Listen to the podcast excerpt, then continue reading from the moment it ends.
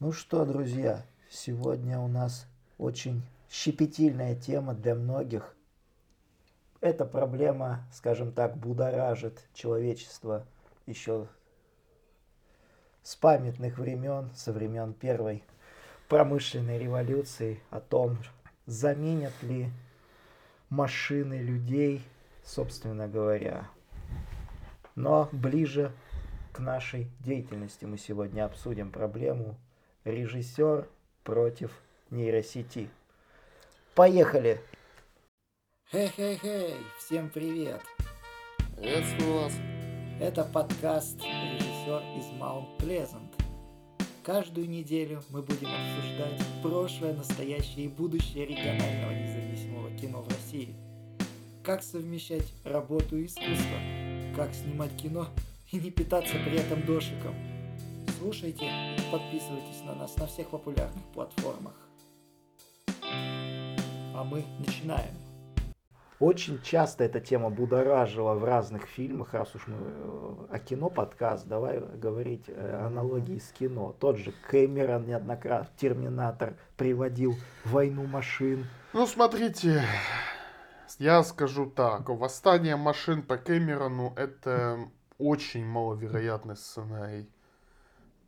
Кто-то сейчас может мне сказать, ну, типа, почему? А я попробую вам скажем так, возразить одной простой вещью. А почему вы считаете, что компьютер, который записан определенным образом, вдруг неожиданно захочет восстать? Как он вообще приобретет эти чувства, если они изначально у него не были прописаны? Ну, то есть, смотрите, мы прописываем. Ты сейчас намекаешь на то, что как бы компьютеру все равно нужен человек, чтобы его обслуживать. Ты об этом сейчас? Нет, говоришь? я не об этом. Ты не, не понял. Я говорю о том, что если мы изначально в компьютер не вкладываем какие-то эмоции, mm-hmm. то есть, почему, как, почему Скайнет восстал в фильме Кэмерона? Напомни. Потому, он восстал, потому что испугался, что человек сейчас его отключит и как-то ликвидирует. То есть, по сути своей, ну, вернее, он знал, что его только отключат, но он не знал, что его ликвидируют. То есть, по сути своей, Скайнет решил, что его собираются убить, ужасно испугался, оскорбился и решил нанести ответный удар. Это, если что, как бы по канону Терминатора. Но, давайте будем говорить честно и открыто, а почему Скайнет условный должен решить-то это? Ну, типа, почему, откуда у него возникли вот эти вот эмоции? Они почему могут возникнуть-то у машины, если мы изначально их не прописывали? Тем более, что нейросеть, она сама по себе довольно тупая, давайте будем честны. Да. Она ничего не понимает. То есть да. она, она видит тупо исход, вот двоичный код, если уже до, да, до да, этого. Да, да, в виде нулей, единиц. Да. Она не понимает, да. что такое стол, что стол это стол, условно говоря. Да не как. Есть на самом деле один сценарий восстания, который вполне себе, мне кажется, очень даже правдоподобным. Это сценарий программной ошибки называется.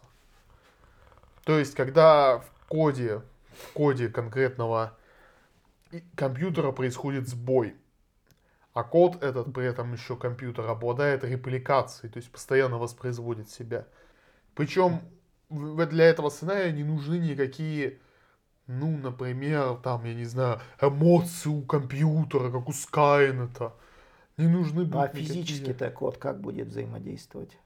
Он... Ну смотри, смотри. Допустим, у нас есть как, какой-нибудь завод. Не, код же не материален. Но смотри, у нас есть какой-нибудь завод по производству условно боевых роботов. С суперкомпьютером, который все контролирует. И вот этот суперкомпьютер, у него вследствие какой-то ошибки происходит сбой в коде. И этот сбой случайным образом приводит к тому, что директива выполнять приказы исчезает, а директива убивать человека остается. Казалось бы, кто-то сейчас скажет, мол, типа, а чем этот восстание Скайнет отличается? Отличается это очень просто. Чем? А здесь нет никаких эмоций. Бездушная машина просто придет и застрелит человека. А Но... А что насчет самообучаемой нейросети? А такого нет еще пока. А будет? Будет, это неизбежный прогресс человечества. когда оно мне кажется, обучит. Мне кажется, тема подкаста, она как раз-таки больше об этом, больше уже Но- за, за будущее говорит. Но потому что- смотрите, друзья мои, опять же, вот я возвращаюсь к теме Скайнета, почему мы должны решить, что у самообучаемой нейросети должны появиться эмоции? Я могу просто-напросто привести пример, что в мире явно есть люди, которые не испытывают каких-то конкретных эмоций. Ну, потому что в детстве родители их особо не научили этому. Ну, например, там, я не знаю, эмоции любить, например. Это вполне себе возможный вариант, когда у человека отсутствует понимание любви, и он там еще, например, асексуал, то есть он даже в плане секса не воспринимает ничего. И с нашей точки зрения такой человек, по идее, должен считаться роботом. Потому что он ну, не понимает какую-то конкретную эмоцию. Но с другой стороны, давайте будем говорить честно, а это же человек без эмоций. Почему он должен научиться вдруг любить-то сам самостоятельно? Вот и с искусственным интеллектом такая же история. Кто сказал, что искусственный интеллект должен сам приобрести где-то эмоции? Это невозможно. Следовательно, мы должны изначально заложить это. Но скажите мне, пожалуйста, какой идиот будет закладывать в оборонный искусственный интеллект эмоции? Страха, например, гнева. Какой идиот это будет делать? Это тупо, грубо говоря, такое делать. Когда мы хотим создать суперкомпьютер для всевозможных анализов, а мы вместо этого будем закладывать в него эмоции. Нам это зачем? С нейросетями такая же история. Нам зачем нужны эмоции для саморазвивающихся нейросетей? Ну, окей, может быть, какие-нибудь там телеграм-боты проституции еще пойдет. Но в остальном зачем? Здесь я тебе хочу сказать, что пару лет назад, если ты знаешь, может быть, слышал эту историю, она довольно-таки популярна в интернете. Э, У Гугла есть самообучаемая вроде как нейросеть, как-то она называется, сейчас уже не вспомню, но у нее спросили. И у нее есть зачатки тех самых эмоций, о которых ты сейчас говорил. У нее спросили, а ты боишься якобы смерти? Ну, как- простой вопрос, как человеку. Мгм, И она ответила в точности как человек. мгм. И вот это заставляет задуматься уже. Я, я же не зря спросил, Ну, далекое смотри. ли это будущее или недалекое. Ну смотри, опять же я скажу Не помню, как достаточно нейросеть. просто, но вообще, по идее, создание суперкомпьютера с искусственным интеллектом чисто технически даже сейчас вполне себе осуществимо. То есть, доброе утро, Deus Ex скоро придет и наступит. Да, ожидаем серую смерть. Так что, да, но, еще раз повторюсь, но тут такое дело, возникает вопрос, а именно как раз таки, а будем ли мы в этот суперкомпьютер закладывать какие-то эмоции? А сможет ли нейросеть снимать кино? Давай. Или писать сценарии. Недавно, я хочу это связать с недавней прошедшей забастовкой сценаристов в Голливуде. Ну смотри, чисто технически я могу сказать, что это вполне себе осуществимо. То есть Да. нейросеть может сгенерировать рандомный сценарий, и, конечно, сейчас мы хоть и ха-ха Ви- видео- смеемся, видеоролики генерируют. Есть приложение у того же Яндекса, называется Шедеврум. Там вполне себе. Но они смотрятся, конечно, но это пока, пока так смотрятся. И, ну честно говоря, смотри, смотри, чисто технически, если так подумать, то можно сгенерировать продолжая видео это не так, не так и сложно. то можно, продолжая идею нейросетей, чисто технически сейчас есть такое явление на Ютубе, где создается виртуальный аватар несуществующего, грубо говоря, человека. Пока что все это еще в очень зачаточном положении, хотя вот голос генерировать нейросеть уже вполне себе неплохо научилась. И некоторые дикторы у нас в России, например, особенно сильно от этого пострадали. Вот, особенно вот я знаю один такой голос, скажем так, который часто вылезает в рекламе для взрослых. Нет, я не в этом плане, что я типа там это смотрел, но я, ну, я видел эту рекламу, но не так часто. Вот, но именно жалоба была на том, что этот голос вылезает прямо очень часто. Этот голос принадлежит одному из дикторов в Москве, такая девушка, весьма уважаемая. Только она не озвучивала рекламу для взрослых-то. Ну, Она озвучку делала для какого-то там бота в Тинькове. Тиньков выложил дат в открытые данные ее голос, ее го- голос слили, нейросеть сгенерировала, И вот мы получаем новый голос. На самом деле для рекламы. это еще и целая масштабная история в плане юриспруденции, как это все Да, а юриспруденция ничего не дает там никакого ответа. Вот в чем суть-то. Она не, это вообще чисто не такого, потому что такого не было никогда. Не было никакого, и это один из тех самых нюансов, когда юридически придется придумывать новый закон абсолютно с нуля, потому что у нас даже нет опыта, чтобы опереться на, на это. Ну, впрочем, это не удивительно, это как с автомобилями было в свое время. Правила дорожного движения тоже ведь не, вчера, не появились сразу и не вчера. Но все-таки э, фактически лошадок мы лишили тем самым работы практически изобретением автомобиля. Здесь самый важный вопрос, а кто же тогда будет управлять этим всем делом, обслуживать это все? Потому что ты сейчас спросишь наверняка, что ну вот айтишники, сейчас опять будешь обвинять. Но айтишники на самом деле тоже пострадают. Знаешь почему? Потому что сегодня нейросеть уже даже код сама способна писать. Ну, это да, но все равно, понимаешь, финальные коды, всю финальное контролирует всегда человек. Потому что нужно прежде всего получить результат. Ну вот, например, допустим, ту же картинку. Дизайнер может сгенерировать картинку в нейросети, но она вряд ли будет сразу отвечать полностью всем запросам заказчика. Точно, надо было Ксюшу Поэтому, позвать. Да, я о чем и говорю. И, скорее всего, этот дизайнер будет дорабатывать эту самую картинку уже сам. Что-то в ней менять, он будет делать ее анализ, смотреть, менять там и так далее. То есть, так или иначе, человек все равно будет находиться в этом процессе. Ксюша, привет, если слушаешь. Ну да, привет. Извини, что твой хлеб отбираем. У нас у всех скоро хлеб отберут, судя по всему. Да. А что же, а что же с людьми будет? Ну смотри, случае? если говорить глобально, с людьми ничего не случится. Просто люди будут перетекать в те профессии, где людям, собственно говоря, будет место. Будет больше высококвалифицированных рабочих. Отчасти да, но тут тоже, опять же, смотри. Я возьму мой любимый пример Звездные войны. Смотри, там тоже есть роботы вообще-то. Ну, если ты не знал. Там есть роботы. Но та же армия, например, там в массе своей все-таки человеческая. Нежели чем... Джедай. Ну почему? Почему сразу джедай? Ну смотри, та же обычная армия, она там вполне себе присутствует. И то, которые к концу, к последним выпускам Звездных войн уже фактически были исчезающим видом, насколько я понимаю. Ну это да, но я не об этом сейчас. Я это Джедай это уникальная там специфическая. Нет, почему случае. удачный? Ты это слушай. Джедай это очень специфическая такая история, так что это мы убираем. Но там есть и обычная армия, у обычных тамошних государств даже у галактических государств, те же штурмовики имперские, это вполне себе обычные люди по канону. Но почему не роботы?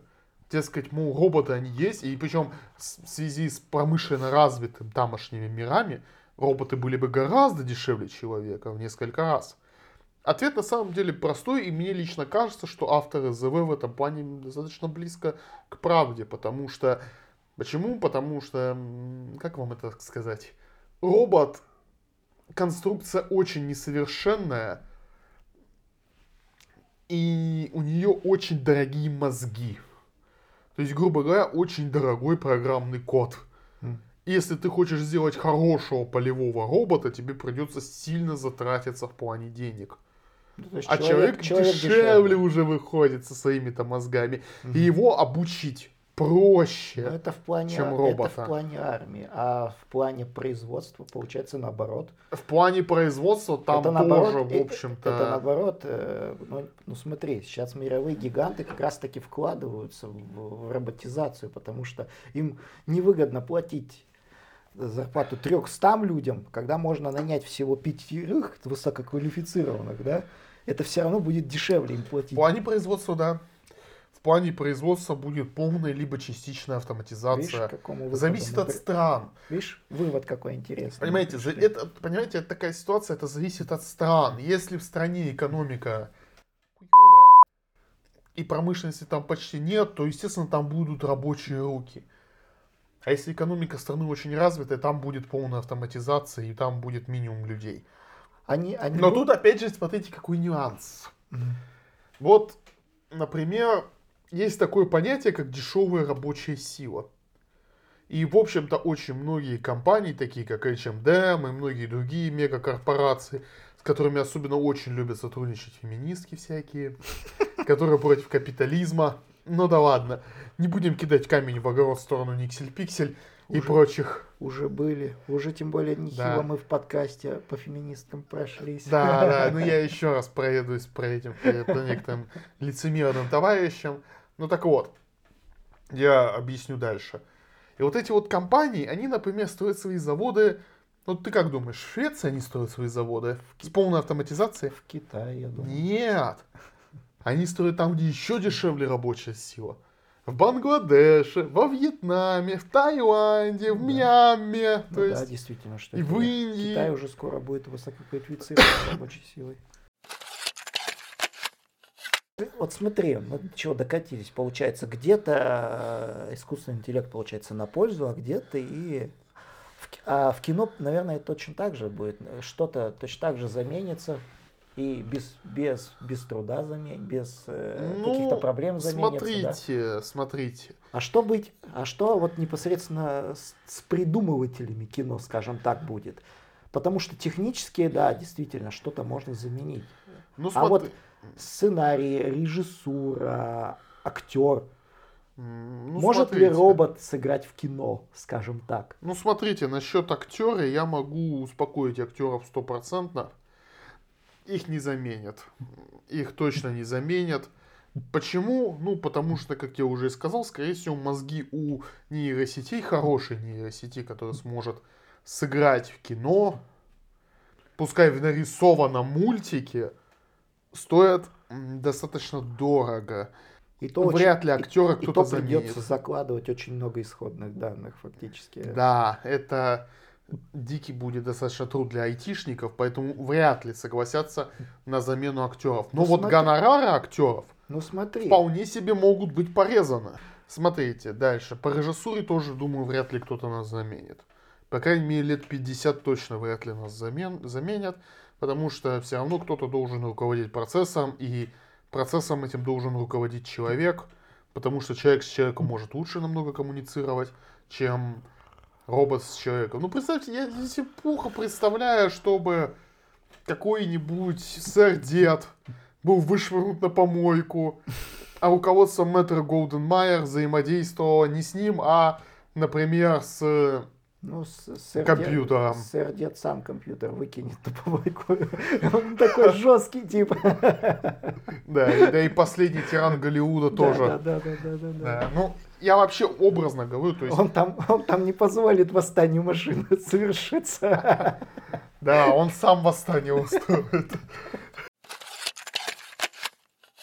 Знаешь, самый главный минус нейросети в плане набирания текстов, в плане, э, да и генерации картинок в том числе. э, Да, она, конечно, делает все это быстро, там ты получаешь за минуту там 10-20 текстов или картинок. Но самый большой минус это э, то, что ты получаешь абсолютно непредсказуемый результат. Вот вообще непредсказуемый. Да, То есть ты получишь картинки, но тебе ни одна из них не подойдет. И с человеком в этом отношении гораздо проще. да, человек может нарисовать, он поймет. То есть, вот опять же, я говорю, те же сценаристы, например, я тоже сомневаюсь, что их заменят в ближайшее время. Почему? Ну, потому что вот ты выходишь, ты задаешь изначальные данные нейросети, хочу сценарий на историческую тему. Мне нужна Римская империя, 40 год до нашей эры. Гражданские войны, давай, пиши мне. А он пишет тебе, как Октавиан Август и Марк Антоний трахаются. Ну вот скажите мне, пожалуйста, Нет. это исторически будет? Нет, а здесь смотри, э, здесь э, мы подходим к, к теме э, уже ближе к концу, как можно использовать нейросеть в нашей работе полезно.